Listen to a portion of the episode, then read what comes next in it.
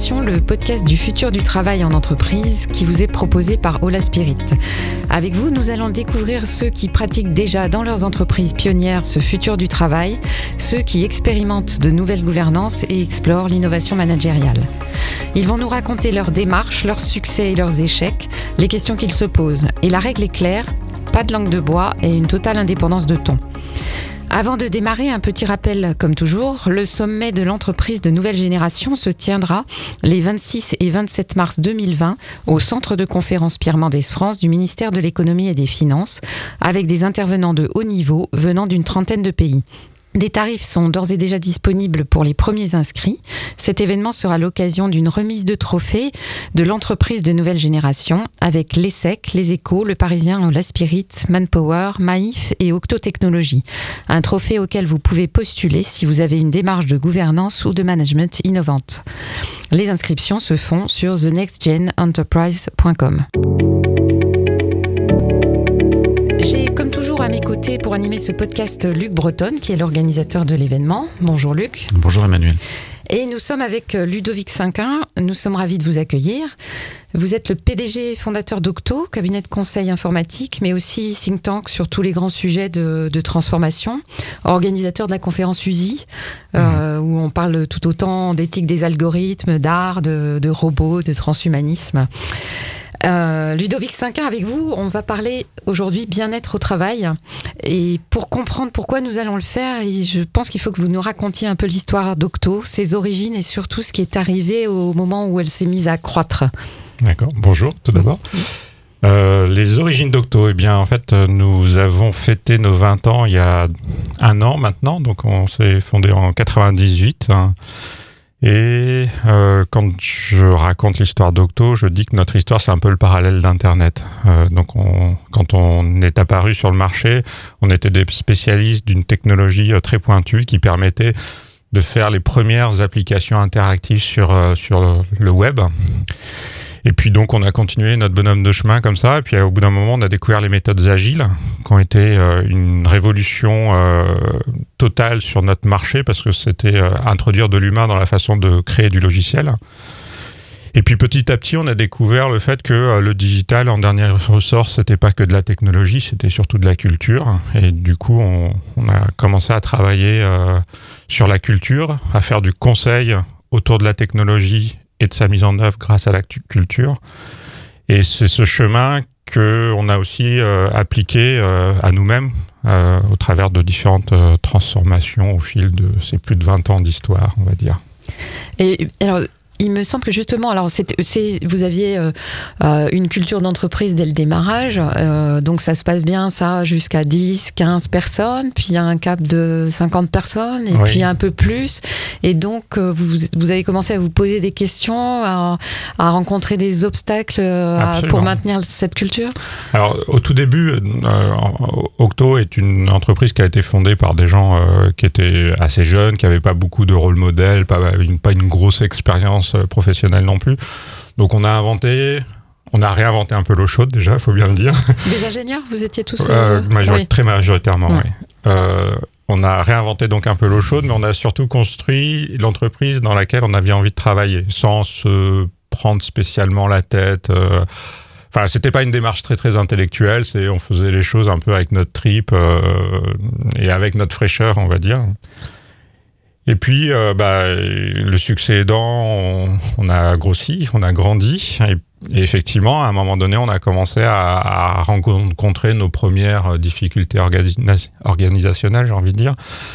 La première a été autour d'une taille de 50, hein, qui est à peu près la taille que je définirais comme étant celle où euh, ce qui se passe dans l'entreprise ne tient plus dans la tête d'une seule personne. C'est plus possible de savoir euh, qui fait quoi. Euh, et du coup, le, mode de communication commence à changer. il commence à y avoir quelques petites crispations parce qu'un tel n'est plus au courant du contrat qu'on a signé. Et puis la grosse, euh, la grosse étape, ça a été plutôt aux environs de 150 personnes, euh, un petit peu avant, 130. Euh, qui la conjonction de plein de phénomènes. Hein. on, a atteint cette, cette taille en 2008, donc au moment de la crise. Oui. Petit ralentissement business, mais en, même temps, je ne pense pas qu'on a été véritablement touché par ça, enfin, on a eu un petit ralentissement d'activité, mais ça a plus été un peu comme la crise pétrolière de 73, le déclencheur de quelque chose que. Ah que le Une crise de conscience en fait. Ouais. Donc un petit durcissement business qui nous a conduit à nous poser des questions. Euh, on a changé aussi de type d'activité et on n'a pas réussi à embarquer tout le monde, donc on a eu une vague de démissions euh, très importante. Euh, et dans nos métiers, c'est très difficile. et c'était une première peut-être pour vous aussi. Ah, c'était une totale première. Il y a quelques personnes du, des fondateurs historiques qui sont partis à cette époque-là. Enfin voilà, donc on a, on a traversé une crise existentielle assez profonde. La crise de Dunbar, c'est ça? Exact, la limite de Dunbar, oui. Euh, Peut-être expliquer ce que c'est, mais... Ah Alors, je ne sais pas s'il si, faut dire que c'est un anthropologue ou un éthologue, je, ne sais pas comment se définit son, activité, mais c'est un, scientifique hein, qui a corrélé la taille du néocortex chez les... Ça va chercher loin. Donc, qui a corrélé la taille du néocortex chez les mammifères avec la taille des groupes sociaux que, que les mammifères euh, créent il a extrapolé ça à une taille d'environ 150 hein, pour la tribu humaine. Donc 150, euh, c'est le groupe hein, social hein, dans lequel une personne est tout à fait capable de se reconnaître, de s'identifier, d'avoir des, enfin voilà, d'avoir une communauté de destin euh, proche. Et, c'est quelque chose effectivement qu'on retrouve dans les dans, dans, les tribus, euh, on peut pas dire primitives, mais des tribus je ne sais pas comment on dit d'ailleurs. Oui, Des gens qui vivent encore dans la forêt aujourd'hui, par exemple, dans les tribunes, dans les forêts primaires. Euh, c'est aussi des tailles que, l'on trouve dans ces, dans ces contextes-là. Et, euh, et, ça s'avère être une limite, euh, en tout cas que moi j'ai vécu chez Octo. Alors il y avait d'autres phénomènes, mais quand je discute avec des, des confrères, eh bien j'ai l'impression que c'est quelque chose d'assez constant. Et c'est le moment où on commence à voir des gens qui vivent plus pour eux que pour le groupe. Donc c'est mmh. quelque chose d'assez compliqué euh, quand on est une petite PME avec une ambiance familiale et qu'on bascule dans ce monde-là, ça change beaucoup de choses. Et la façon dont on a traversé cette crise, parce que ça a vraiment été une crise assez profonde, euh, qui nous a fait euh, énormément douter au niveau des, on va dire, des dirigeants, c'est en refondant notre projet collectif. Et c'est là où on a commencé à, durcir un petit peu nos, nos cadres, nos références, nos inspirations. Euh, donc moi, à cette époque, j'ai beaucoup lu. vous êtes plongé dans de la littérature académique sur ces sujets euh Alors académique, je sais pas, mais des livres. Des euh, livres. Pas, quelques travaux de recherche, mais pas, pas assez sans doute. Je, suis toujours assez fasciné par le, le peu de poids que euh, des travaux de recherche essentiels ont sur notre pratique quotidienne. Mm. Je, pourrais citer un exemple tout à l'heure. Euh, mais beaucoup de livres, euh, je suis allé participer à des conférences. Hein. Ce qui est amusant aussi, c'est que les livres étaient souvent apportés par, par d'autres membres de la direction. Donc on, on, a commencé à réfléchir et à ouvrir beaucoup le jeu sur ce qu'on avait envie de faire et comment on avait envie de le faire. Et d'ailleurs plutôt comment on avait envie, envie de le faire. Et ça nous a conduit à, devenir un peu plus radicaux sur des choses qui étaient, qui étaient là, latentes dans nos modes de fonctionnement, mais qui, qui n'étaient euh, ni systématisées ni théorisées. Et c'est comme ça que je pense qu'on est devenu conscient de l'importance de la culture, de l'importance de, de l'innovation managériale, et puis qu'on a essayé euh, pas mal de choses. Euh, dont une innovation qui nous a fait un peu connaître, qui est la mise en place de tribus donc d'équipes auto-organisées euh, qui sont des, en quelque sorte des mini-entreprises dans l'entreprise euh, et qui sont complètement euh, organiques et autonomes. Ça, ça, ça, ça mérite d'être euh, expliqué un peu en détail parce qu'effectivement, je crois que vous vous appuyez sur certaines valeurs, dont celle de la confiance, par exemple, et que c'est un peu l'idée de départ, mais peut-être ce que vous avez inventé. Alors, dans nos sources d'inspiration, il y, y, a évidemment une vidéo qui a eu un grand succès, qui est la vidéo vidéo de Daniel Pink euh, à TED, euh, qui je me souviens plus du titre, mais enfin voilà, il suffit de taper euh, Daniel Pink sur, sur YouTube et on tombe dessus. Et globalement, il explique qu'il y a trois ressorts à la motivation dans les entreprises. et ces ressorts, c'est l'autonomie, le but, et comme par hasard, j'ai oublié le dernier. Il n'y avait pas la confiance, non C'était pas. Il y avait le, la maîtrise. La, maîtrise. Donc l'autonomie, elle vient effectivement avec la confiance. Donc autonomie, but, sens et maîtrise. Donc l'autonomie, elle vient évidemment avec, euh, enfin la confiance, elle vient euh, évidemment avec l'autonomie. Euh, c'est-à-dire que si on, enfin pour que les gens se sentent autonomes, responsabilisés, ça veut dire que qu'ils ont le droit d'agir comme ils le sentent pour réaliser leurs tâches et surtout qu'ils ont le droit de faire des erreurs. Je pense que c'est quelque chose qui est, qui est, absolument essentiel. La maîtrise, c'est quelque chose auquel on est très sensible euh, euh, parce qu'on a une vision de, de, Alors, on travaille sur un secteur qui est l'informatique. On fait de plus en plus de développement logiciel. Et ça peut paraître un peu abstrait, un petit peu immatériel. Et en même temps, euh, ce qui différencie euh, un beau logiciel d'un mauvais logiciel. Un beau logiciel étant un logiciel qui fonctionne bien, qui coûte pas trop cher à maintenir et qui apporte du plaisir à ses utilisateurs.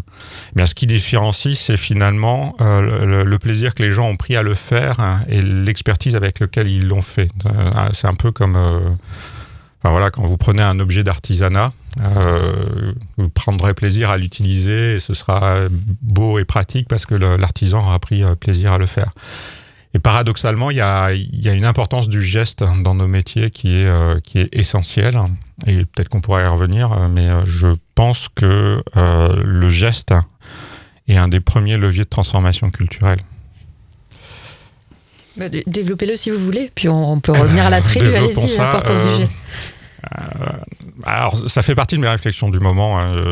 et un point quand même à mentionner, c'est que tous ces sujets, c'est un chemin, on n'a jamais fini, c'est toujours, euh, il y a toujours plein de choses à découvrir.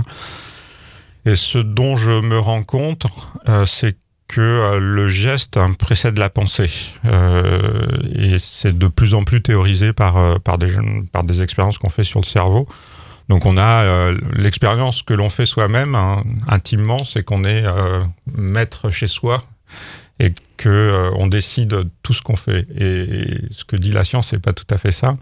C'est que on finit par s'aligner euh, intellectuellement avec les gestes qu'on est amené à réaliser.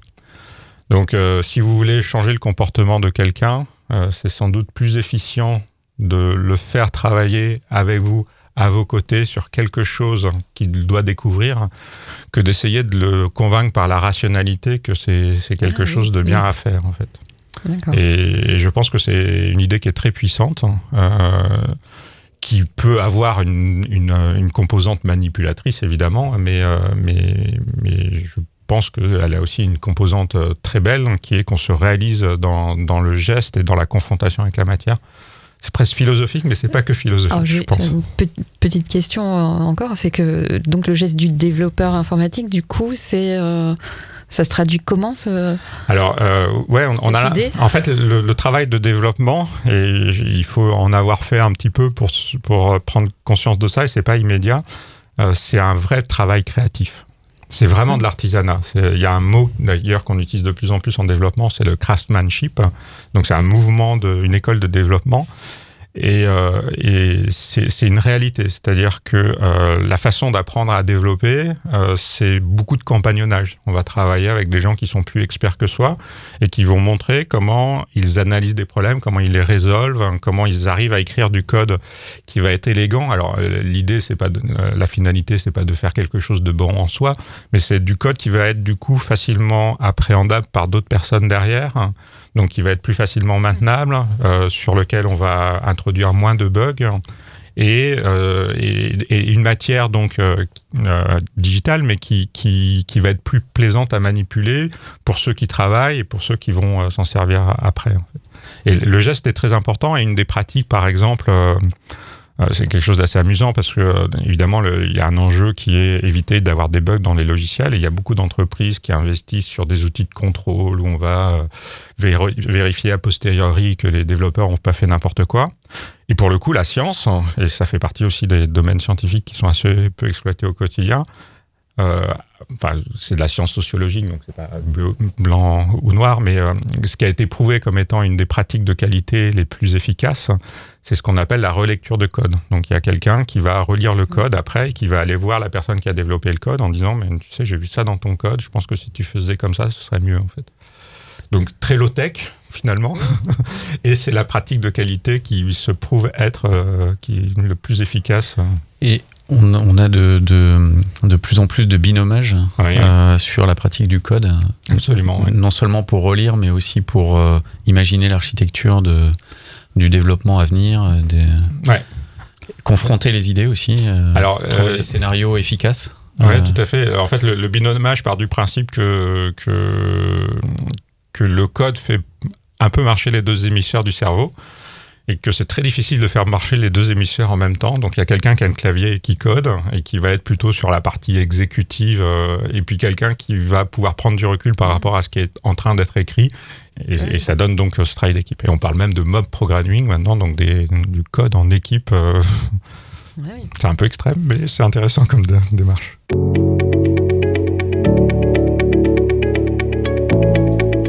Et donc euh, cette, euh, cette étonnante euh, méthode de passer par le geste hein, pour, pour coder, ça participe donc de...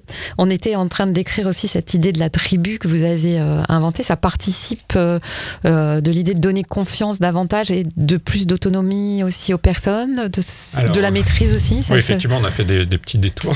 donc pour revenir aux, tribus, le, principe des tribus, en, fait, pourquoi on a lancé des tribus C'est parce qu'on dans les choses qu'on a faites, donc on était allé chercher plein de sources d'inspiration. Et puis, on est allé voir les premiers concernés, donc les, gens qui travaillaient chez Octo, pour savoir euh, euh, bah, ce qu'ils attendaient de l'entreprise. Et donc, on a fait une, enquête qu'on a appelée True Place to Work. donc, un questionnaire que, qui a été créé collectivement par l'ensemble des, des, Octos. Donc ça a été un des premiers actes fondateurs de, de, cette transformation. Donc on a sollicité tous ceux qui le souhaitaient en leur disant sur quelles questions vous voulez qu'on travaille pour ce questionnaire. Donc euh, les gens nous ont proposé plein de questions avec des questions assez flippantes euh, du style euh, combien de fois as-tu pensé à démissionner dans les six derniers mois Donc on l'a intégré, c'était le jeu. Et la réponse était effectivement flippante. Ah, c'est la réponse qui est plus flippante que la pas question. Pas de langue de bois là pour le coup. Et, et, on avait pris un engagement qui était de, de rendre complètement public tous les résultats bruts, euh, anonymisés, mais tous les résultats bruts du questionnaire, ce qu'on a, ce qu'on a évidemment respecté. Mais bon, on, tremble un peu quand on voit, euh, les d'horreur. Mais c'était très riche et euh, ce qui ressortait très majoritairement de, de, cette enquête, c'est que euh, dans le mode d'organisation qu'on avait, les gens avaient perdu un peu le sens, hein, donc ils ne savaient pas trop pourquoi ils se retrouvaient dans telle équipe. Hein. Et euh, on était organisé, comme beaucoup dans les cabinets de conseil, euh, un peu par, par activité, euh, par type de clients, donc les clients industriels, les clients bancaires.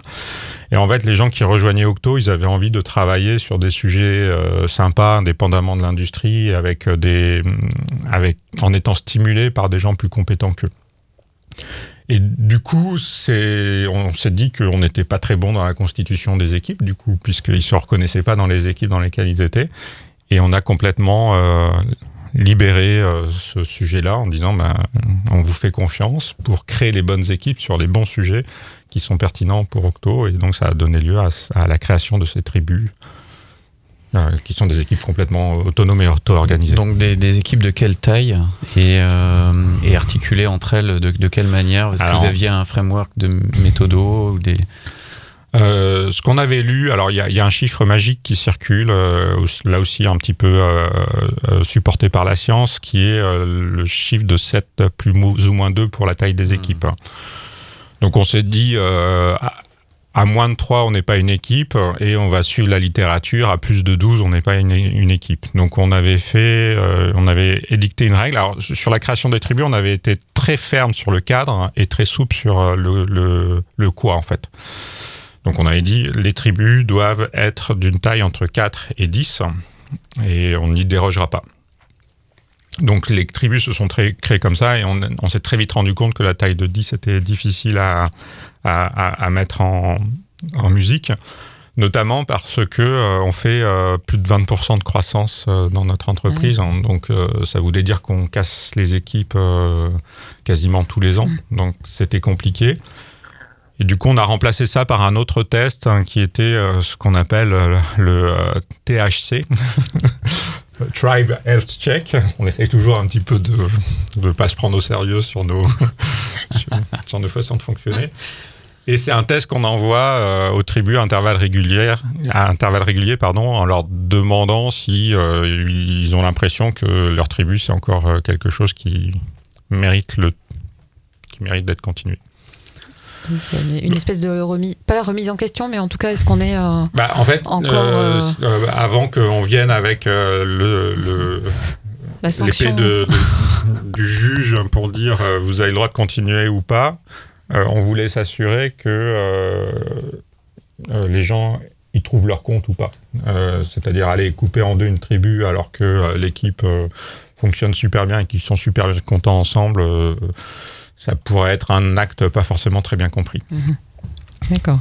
Et donc ces tribus, pour bien comprendre, leur leur constitution et leur relation aux autres tribus évoluent dans le temps euh Alors ça, c'est relativement dynamique. Mhm. Euh, c'est-à-dire qu'on a euh, tous les projets de tribus. Alors on a deux principes, là aussi un petit peu marketés, mais il y en a un qui est open mercato permanent, donc tout le monde peut demander à changer de manager, de, à changer d'équipe en tout à tout moment. Et l'autre, c'est choose your manager, donc n'importe qui peut demander à changer de manager à tout moment. Donc ça, ça, ça, crée un peu de vitalité dans l'organisation. Et euh, du coup, on a des créations assez fréquentes de tribus, alors euh, à peu près 3 à 4 par an, euh, ce qui est pas mal. On a des, fusions de tribus, on a des splits de, tribus. On a voilà, donc c'est relativement dynamique, à peine moins que ce que j'aurais aimé.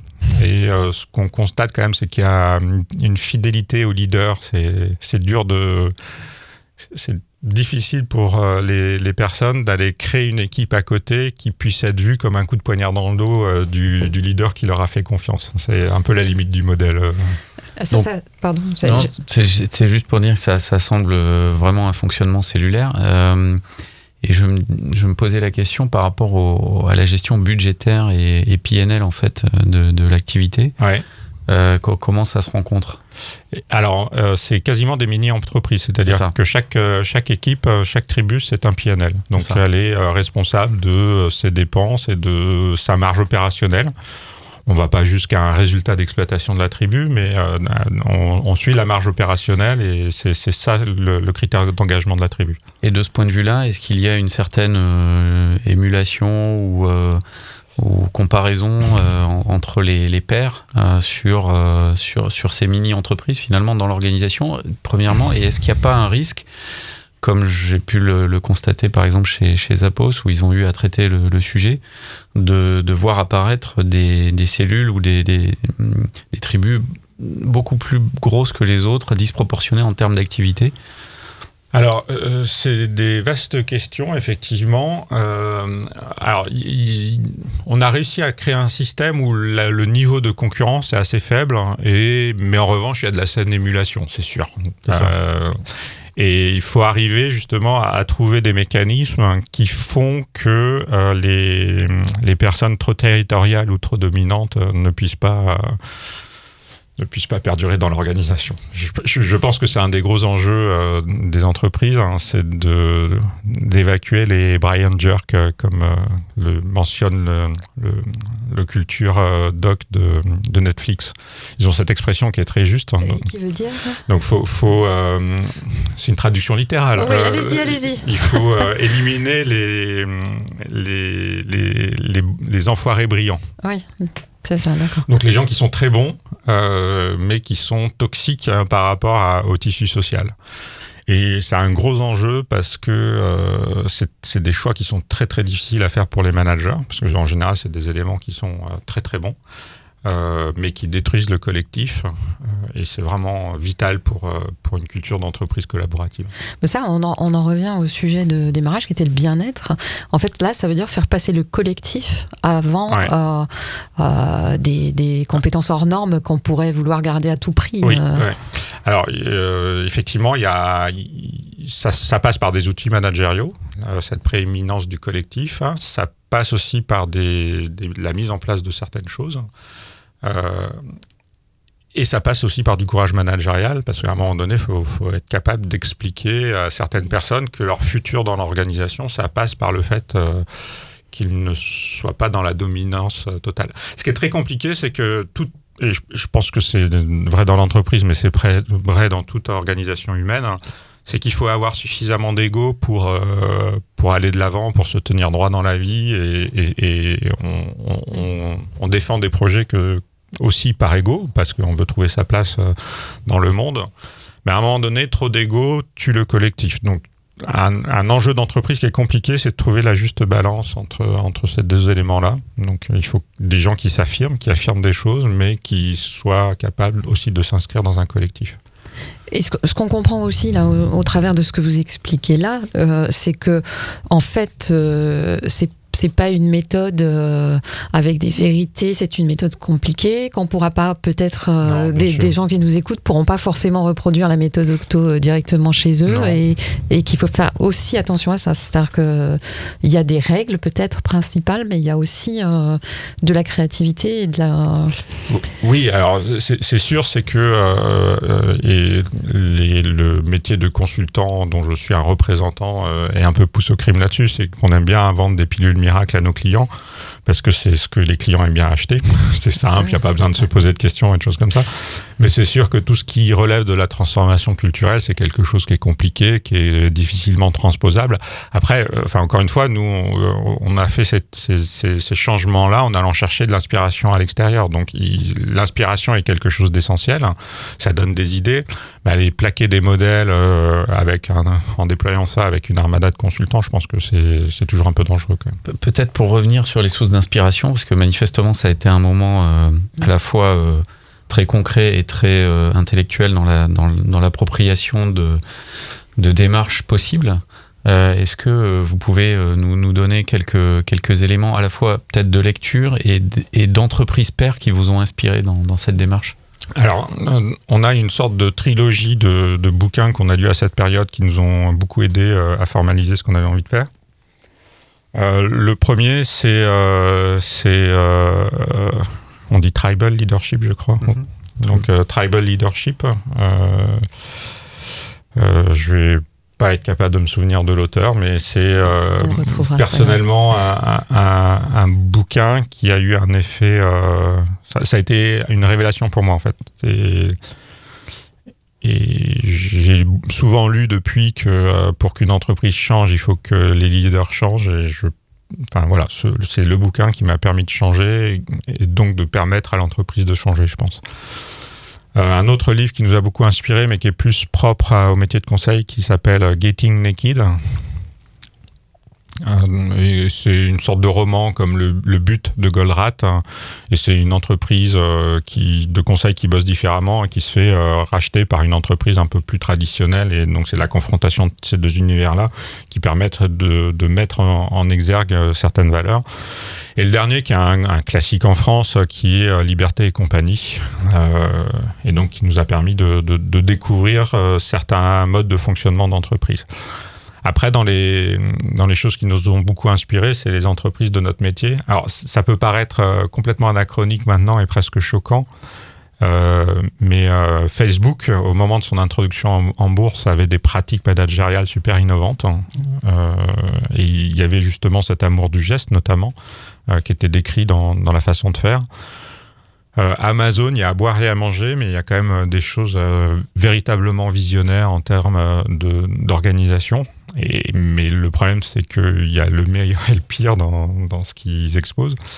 Euh, le culture, euh, le manifeste de, de, Netflix reste un document absolument brillant.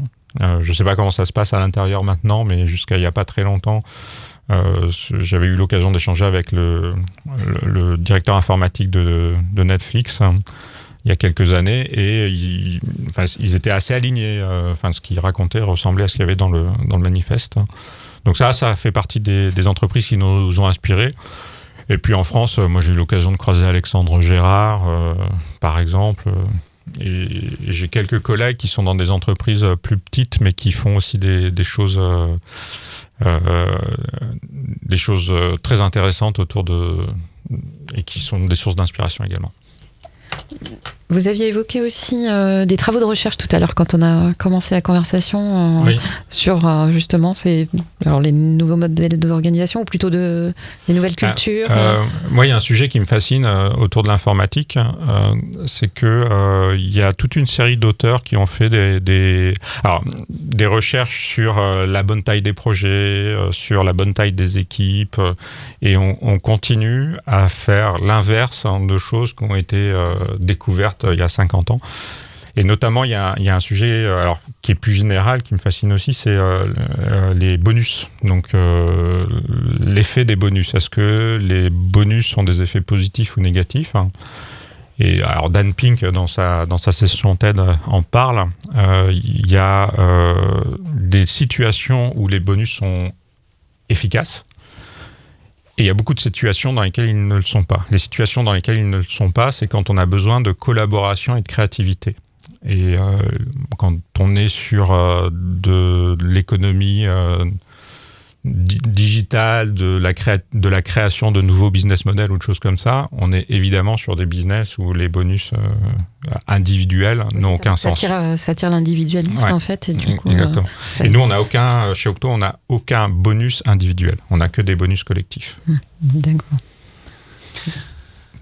Peut-être pour, pour terminer, on, pourrait se projeter sur, sur la suite quelles sont les, les, les perspectives euh, que, vous, que vous voyez pour l'évolution, euh, puisqu'elle est continue euh, chez Octo Vous êtes un laboratoire à grande échelle, je dirais, des nouvelles mmh. formes de, de, mmh. management.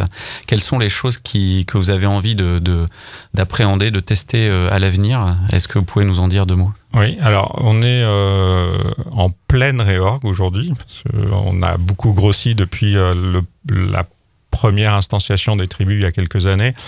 Vous êtes combien aujourd'hui? On est aujourd'hui à plus de 600. Plus de 600 euh, Et quand on a créé les tribus, on était 160, quelque chose comme ça. Euh, et, et, du coup, euh, on a beaucoup de tribus et ça devient un peu compliqué en termes d'organisation, de lisibilité, d'interaction. Et donc, on est en train de créer ce qu'on appelle des ligues. C'est tout frais puisque les, les, équipes euh, présentaient leur euh, projet euh, cette semaine. donc, c'est d'une actualité brûlante. Et les ligues sont des, des regroupements de tribus, mais à qui on va déléguer des choses qu'on ne déléguait pas aux tribus avant, et notamment tout ce qui est augmentation et promotion. Donc, on va un cran plus loin dans, dans la délégation. Euh, c'est des équipes qui vont être plus grosses et constituées euh, de tribus euh, à l'intérieur. Hein. C'est des groupes de tribus Exactement. Et, donc là, on est en train de travailler sur les logiques de...